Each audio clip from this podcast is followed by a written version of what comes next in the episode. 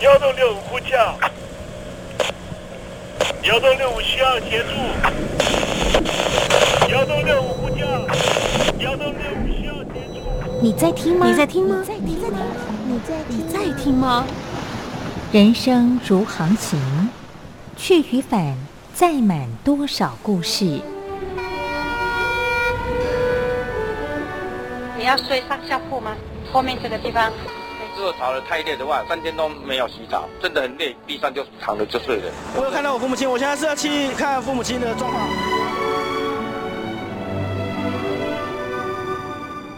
聆听故事湾，让每个故事找到属于自己的码头。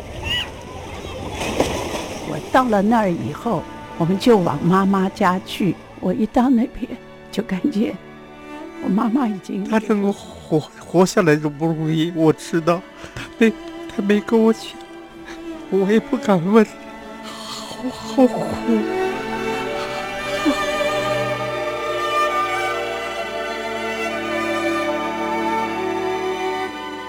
聆听故事湾，聆听故事湾。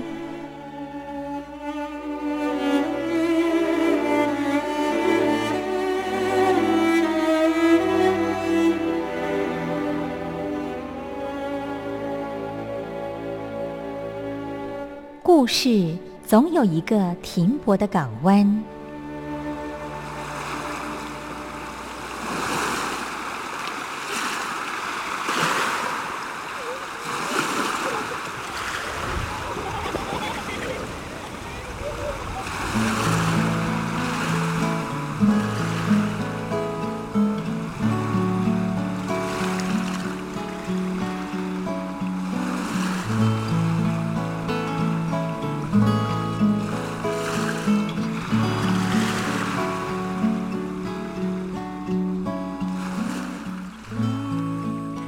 三四五六七七六五四三二一，大陆听众朋友您好，我是您的好朋友东山林，在台北问候您。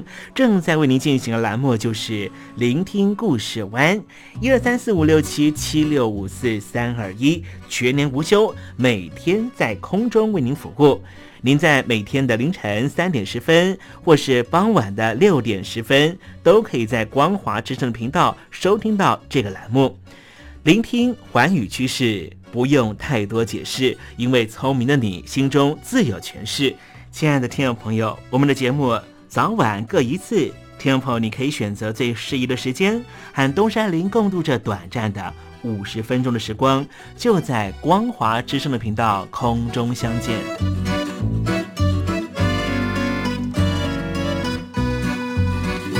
那么，听众朋友，收听、聆听故事湾东山林的节目，到底能够听到什么样的内容呢？尤其啊，我们环宇全世界，焦点放到神州大陆啊，光是整个中国大陆呢，就有将近九千家不同的大大小小的电台了。我们的节目到底有什么不一样的地方呢？嗯，让东山林自吹自擂一下吧啊。宫中频道何其多，赵钱孙李挺能说。热点平地上直播，仔细听来差不多。直播室外领导多，你说他能怎么说？开场才说茶黑窝，碰上土狼不敢摸。主播低头翻翻稿，导播左右反复搓，想到孩子泪婆娑。好了好了，都别说，且听东山林怎么说。东山林不是红太狼，也不是那喜羊羊，亲亲海上一叶舟，才能自在自在说。客官呐、你拉把椅子随便坐，袒胸露背床上卧，怎么自在怎么做，就当这是自己家，自己家。睁大眼睛，show time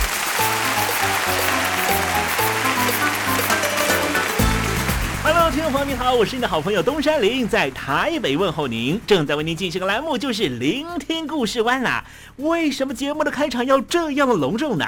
因为在凌晨三点钟的时候才进行我们的节目啊。听众朋友可能正在打瞌睡之中，或是呢在睡梦之中，所以呢要赶快把听众朋友呢让那瞌睡虫踢到九霄云外啦。听众朋友，今天的节目非常的精彩，千万不要错过喽。那么精彩的内容到底包含了什么呢？赶快让东山林为您报告。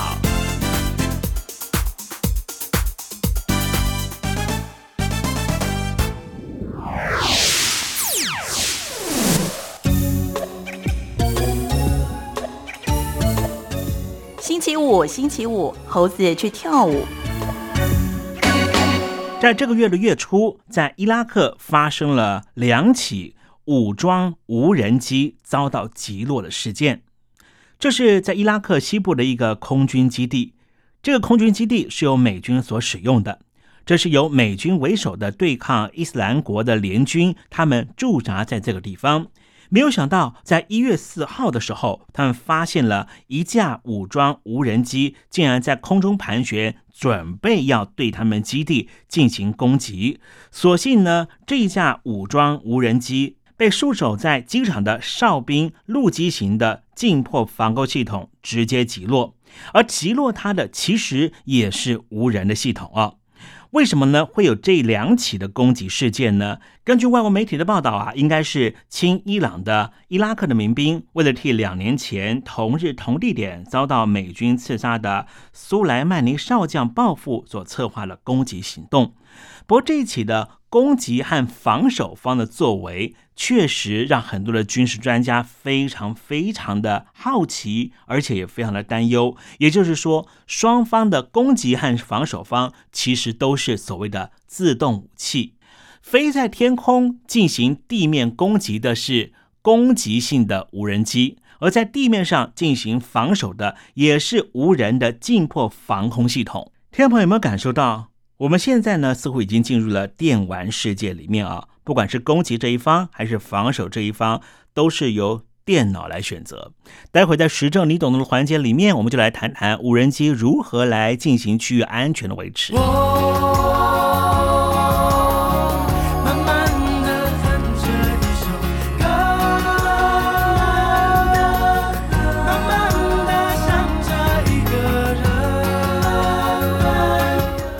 想谈恋爱吗？在爱里可以慢慢爱，不在爱里那就等待，因为等待是爱情的一种方式。天气已经冷了，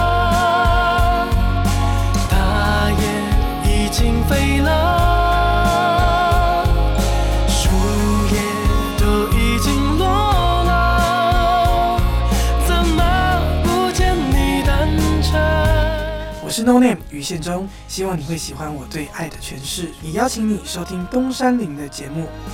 天蓝了，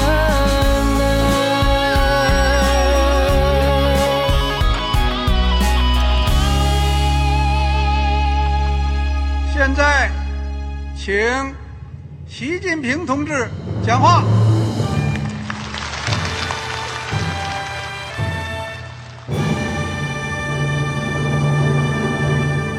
中国梦必须紧紧依靠人民来实现。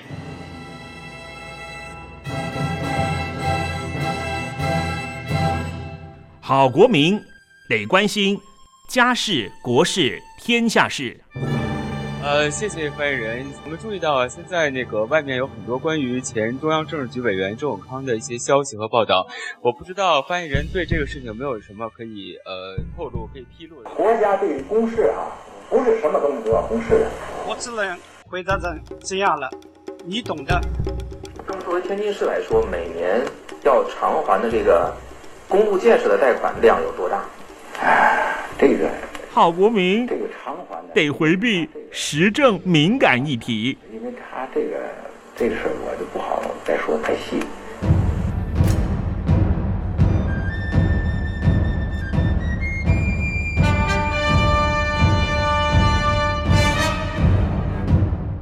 们要坚持人民当家作主，坚持人民主体地位。任何官方不宜说太细，期望您体谅的话题，尽在实证，你懂的。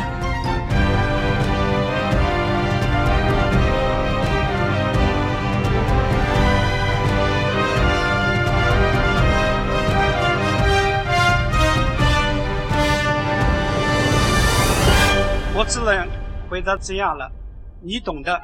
那些官方无法为您说太细的事情，就让东山林为您详细的说明白。天婆早上好，晚上好，正在为您进行的栏目就是聆听故事湾。此刻为您进行的环节就是时政，你懂的，一同关心焦点话题。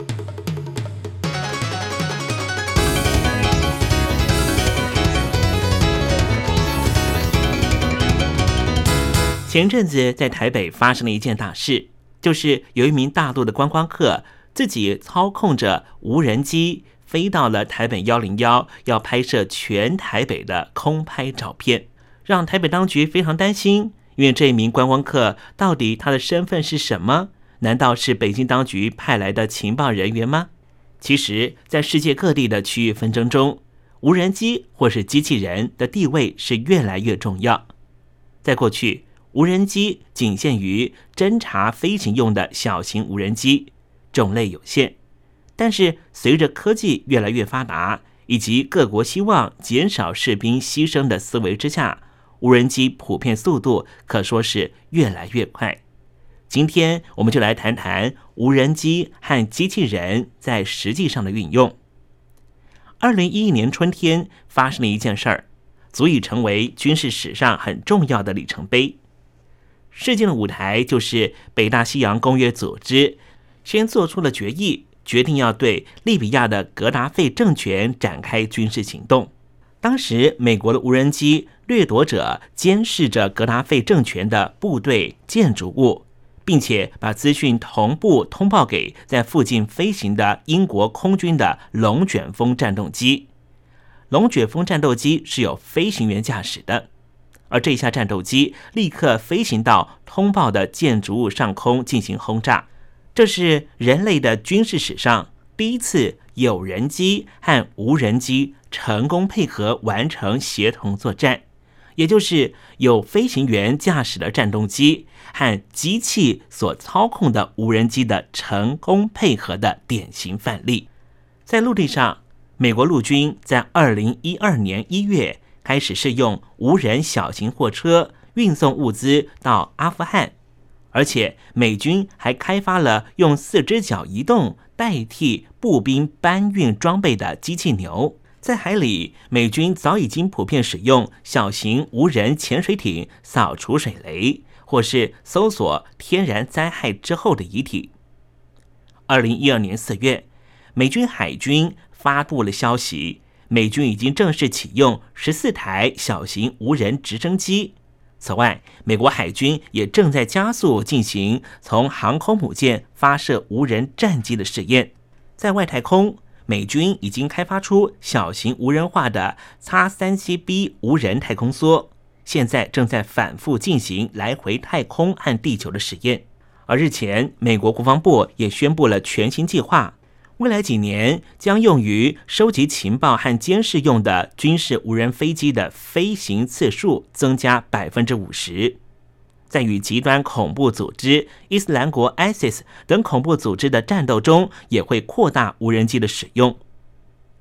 目前，美国无人机飞行次数每天大约是六十次，到二零一九年将会增加到九十次，二零零四年只有五次左右。但是，已在阿富汗等地开始被用于侦查和空袭国际恐怖组织盖达的基地为契机，飞行次数急剧增加。现在主要是由美国空军负责无人机的使用，但是今后将会扩大到陆军和特种部队以及外面的合作公司。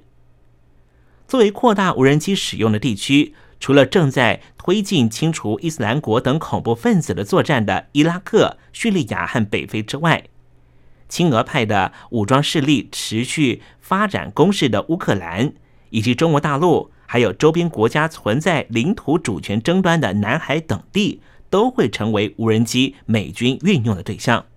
而在中国大陆，北京当局也自行开发了小型无人机，已经在国际市场上贩售。伊朗已经获得了美国无人机的技术，未来如果复制成功，将会大量出现在与美国敌对的国家手中。当然，使用无人机可能也会出现一些副作用，包括造价昂贵以及操作者的压力过大等等。有一份非官方的调查显示，无人机空袭截至目前为止已经造成超过三千多人死亡，同时平民被卷入其中的状况也不断增加。很多声音指出，其人道主义方面的问题逐渐呈现。在通过远程操控空袭敌人的无人机的飞行员中，很多人都罹患了 PTSD，也就是创伤后激进障碍的问题。毕竟，透过滑鼠、透过键盘上面的一个钮就能够完成击杀的动作，这并不是网络上面的电玩游戏。你剥夺的是活生生的一条人命。执行击杀命令的人，怎么样能够确定那个人就是敌人？怎么样确定那个人不是敌方透过要挟把平民推到前线上测试无人战机到底在什么样的地方激发的一个试验品呢？当然，这些无人载具也并不一定都会成为杀人武器，它也有可能成为一股政府资讯公开化的重要推力。比方说，前阵子在北京的天津滨海新区开发区。发生了危险品爆炸事件，官方在第一时间企图封锁消息，国外媒体记者在采访的时候受到阻碍，许多网友发现发在微博上的相关照片和发文也被删除。所幸有一名腾讯的拍客出动了无人机拍摄爆炸现场画面，现场满目疮痍。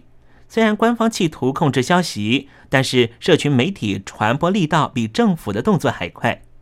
手机的短片 APP 如秒拍，再加上无人机的现场拍摄影片，很迅速的透过社群媒体扩散，并且传到各大媒体，让事实很难被掩盖。这已经是中国大陆大型事件最接近开放的一次。这几年中国大陆发生了重大事件，政府都维持一贯的掩盖手法，对事件抱以冷处理的态度，伤亡人数不明。可是，从这一次事件可以看到，中国大陆似乎迈向更为透明的契机。如果不是无人机拍下了这段画面，很难知道现场状况；如果不是智能手机和影片 APP 的方便，让网友拍下许多爆炸画面的现场，现在只能够零星得到爆炸当时的片面消息，尤其只来自于官方的说法。这些无人机也有其他的功用，比方说。美国在二零一五年七月十九号首度允许商业无人机快递邮件，而且成功的运送了一份邮件到收件人的手上。因此，无人机不光只是杀人武器，它也可能是成为民生用品。只是它要持续发展，仍旧有许多的困难必须解决。除了续航力、功能进步之外，安全性也是不容小觑的问题。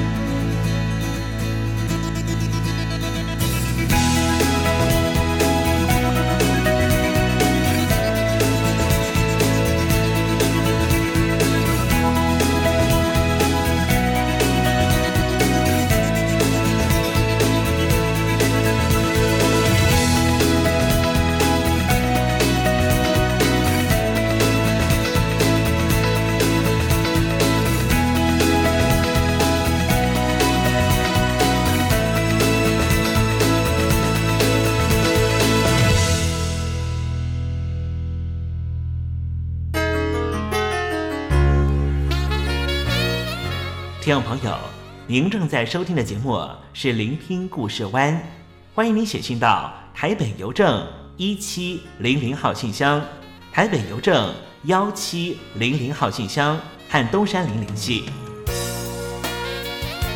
东山林就是东边的山里有只麒麟的东山林，东山林等候您的来信哦。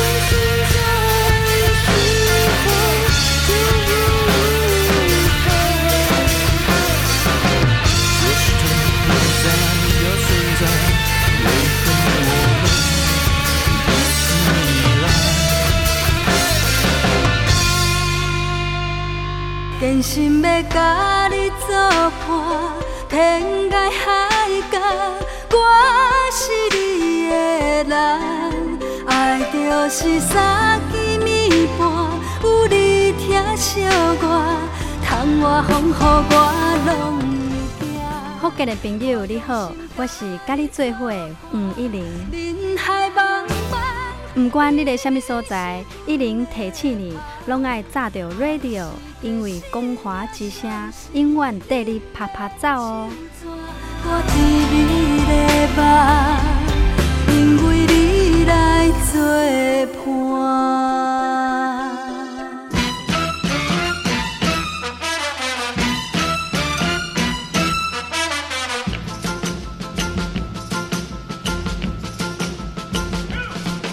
觉得生活无聊吗？觉得日子无趣吗？给您专业的两岸政治国际新闻，给您精彩的生活娱乐医疗休闲，您要的生活即时信息都在光华之声，贴近光华之声，丰富您美丽幸福的人生。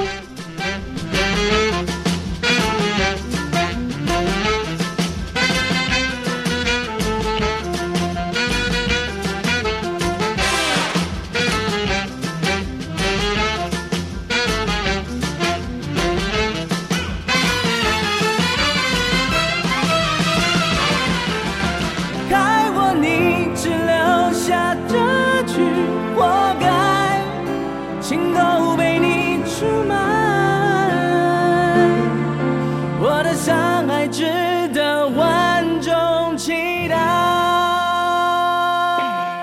海峡两岸的朋友，您好，我是刘允乐。不论你在哪里，不论你正在做什么，都要允许自己快乐哦。我的山海值得万众期待。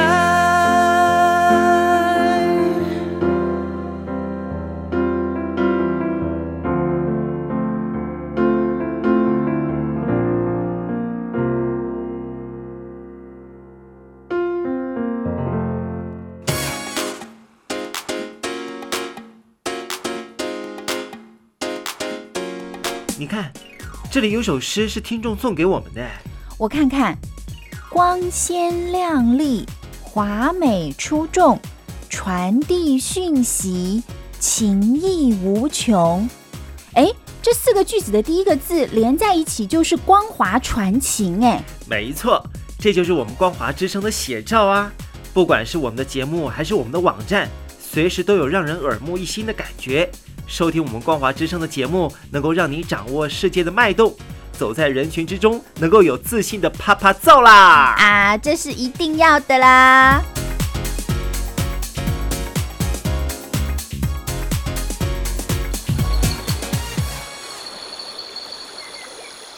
正在部队里的弟兄姊妹们，生活还适应吗？吃了还习惯吗？有家乡味吗？夜里爬得起身吗？床好不好睡呢？脱下军装，卸下盔甲，你还记得你自己吗？就让东山林陪你走过这几番寒暑吧。因为君心似我心。一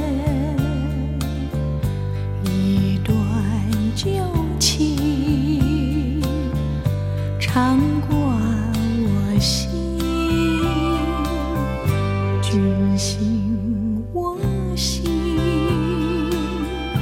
不能共鸣，刻骨的情，铭心成恨。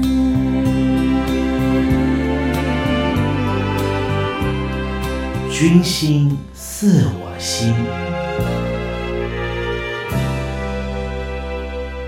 正在部队里面参军，或是在部队里面工作，亦或是已经退伍的朋友，东山林今天想跟听众朋友谈一谈，你在部队里面有什么样的想法，有什么样的心得呢？有很多人说啊，在部队里面什么事都做不了，但是其实部队并不是一个官僚组织。如果长官能够知道你的专才在什么地方，把你放在适当的位置，这样子，你服役起来，你在参军的过程里面，是不是觉得更有意义了呢？在我们中国古代的哲学家庄子在《逍遥游》里面就讲了一个故事，我们今天从这个故事里面来得到一些启发吧。有一位叫做惠施的人，他告诉庄子，说他种了一些很大的葫芦，可是这些葫芦啊不够坚固。不能够装什么东西。要是剖开两半做水瓢的话，又嫌太浅，用起来不方便。所以呀，他一气之下就把这些大葫芦给打碎丢掉了。庄子听了之后说：“呀，好可惜，好可惜啊！为什么不把这些葫芦用网子套起来围在腰上，利用葫芦的浮力，就可以在水里轻松的载浮载沉了？”这个故事告诉我们了：天生我材必有用。听众朋友，你在参军的过程里面，会不会有一点点沮丧呢？因为你的才华没有被长官看到。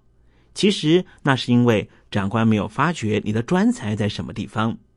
只要能够适当的把你放在最适切的位置，这样一方面你能够得到成就感，二方面整个组织团体部队也能够得到。更好的功效，你说是不是呢？怎么样适才善用？这艺术是什么呢？今天我们特别邀请到曾经在中国生产力中心担任总经理的万以宁，请万老师告诉我们如何善用这样的艺术。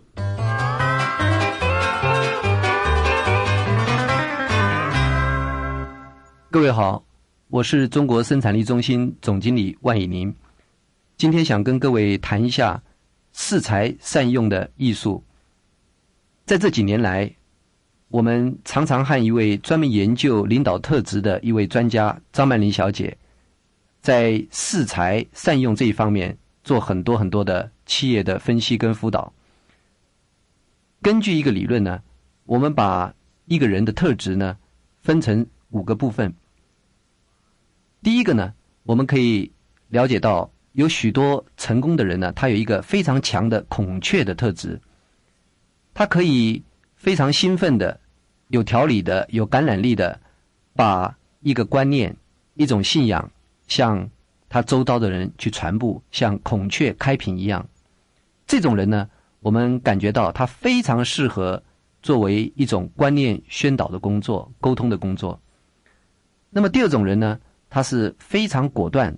而且他甚至有的时候有一些坚持和霸气，我们称为老虎的性格。在许多困难的关键点需要坚持突破的时候呢，我们需要有这种性格的人。所以在创业，在非常艰巨的短时间要突破困难的这些事情呢，我们要注意到周边有没有这种老虎性格的人。第三呢，我们常常在形容一种精明、管财务、非常非常这种。细节的人，我们称为猫头鹰的人。那毫无疑问的，这种人呢，他非常适合做各种工程的管理、财务的管理、各种进度的控制。第四种人呢，我们称为无尾熊，他非常具有耐心，他可以非常温柔的，而且非常体贴的，在一个组织里面呢，创造一个和谐的气氛，而且呢，可以去执行上级长官还有他的朋友们所交代的任务。可以非常非常耐心的去跟不同的单位去沟通，去获得别人的信赖。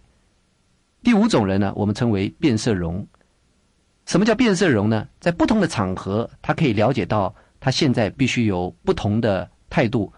虽然他的心中呢有一把尺，但是他仍然可以做好非常完美的沟通，让大家了解到他也是其中的一份子。他了解到对方的困难，他了解到对方的心情。这五种模型呢，非常的生动的，让我们周边的人的个性呈现出来：孔雀、老虎、猫头鹰、无尾熊、变色龙。各位可以用这个观念看一看周围的人的特质，适才善用，这是一种艺术。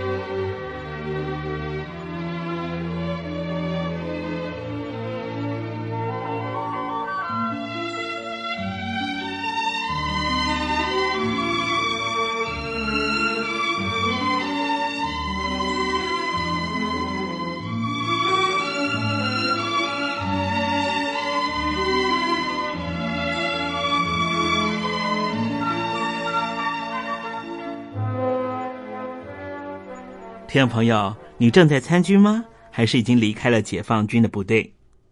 确实，知人善任本来就是长官工作派任时候的重要考量，能够让部署在专善的领域上面发挥潜能、特质上面的优势，这就是长官和部署达到双赢的最佳安排。不过，如何多元考量，并且进行最佳工作分配，仍旧是长官在执行上面很大的难题。所以，东山林建议，长官要了解部署的人格特质和能力之余，也应该多方考量部署的意愿、绩效目标的公平性、工作负荷的平衡度、现有人力状况，避免陷入能者多劳的盲点。不断的把工作派任给高配合度、高优质产出的部署，反而出现了工作分配不均、绩效考核不公的另类失衡状态。当然，这是另外一个课题了。郭台铭可以说是当代海峡两岸最会经营企业的董事长了。在台湾有红海，在中国大陆有富士康。他曾经说过。要怎么样帮公司找到适合而且有纪律的人是非常的重要。郭台铭常常要求他的干部思考一个问题，就是有人才的组织、有人才的单位，为什么还会失败呢？郭台铭认为，真正成功的组织的 know how 不在于人才，而在于组织内部资源的移转，什么人该动，什么人不该动。而人才融入组织之中，组织随着策略变化，保有高度的执行力，才能够让红海拥有快速变化的能力。当然，部队也是如此。郭台铭曾经说过，做管理这个东西，一定要在油锅里面炸过，最后是没有退路的环境。业界曾经流传一句话，就是郭台铭最喜欢用“没有退路的人”。有一位在台湾的红海内部的员工，他观察郭台铭的用人最大原则，就是看他有没有全力以赴，而没有退路的人，往往都是愿意全力以赴的。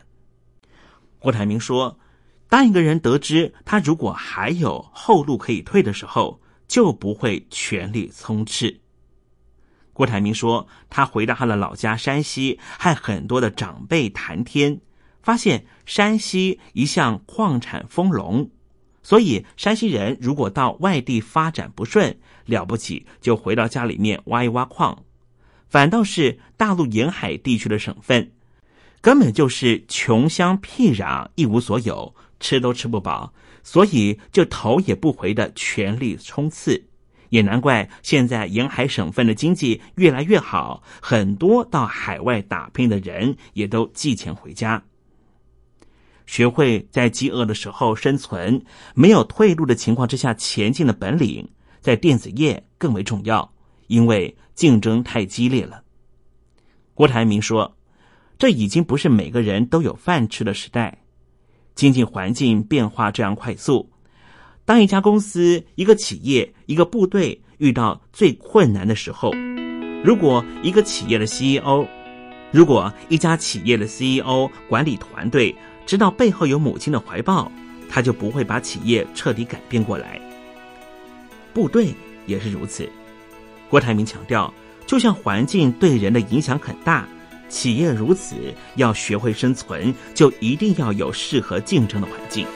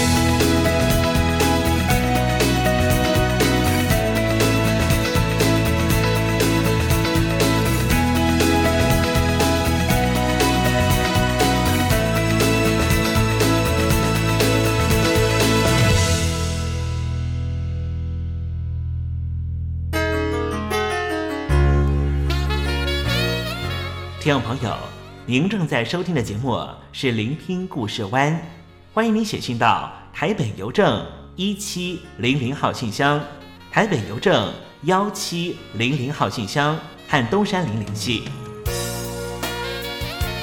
东山林就是东边的山里有只麒麟的东山林，东山林等候您的来信哦。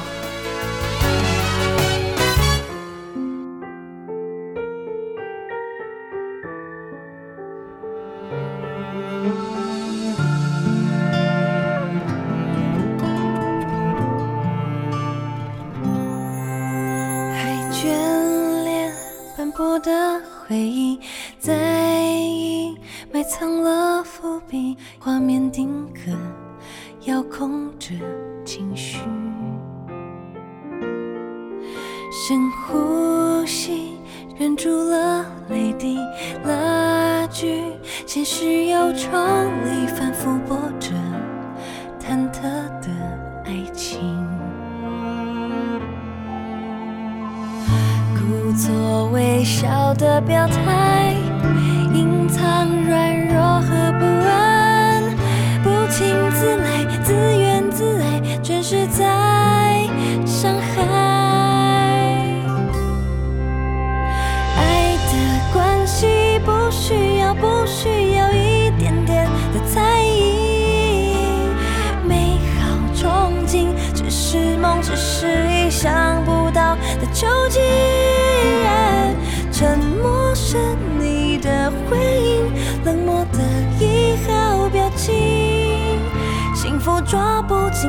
不掉的痕迹。爱的付出不需要，不需要一点点的证明。关于约定，到如今也只是到不了的风景。感情复苏到归零，伤痛记忆中抹去，只剩来不及说不完的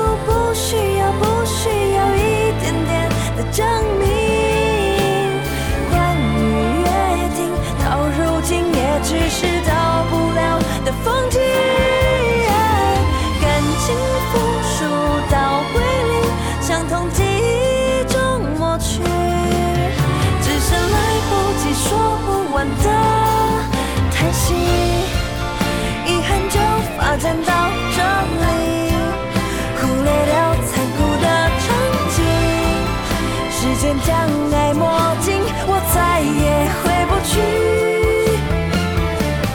停止偿还，执念转换，我不参与游戏。爱的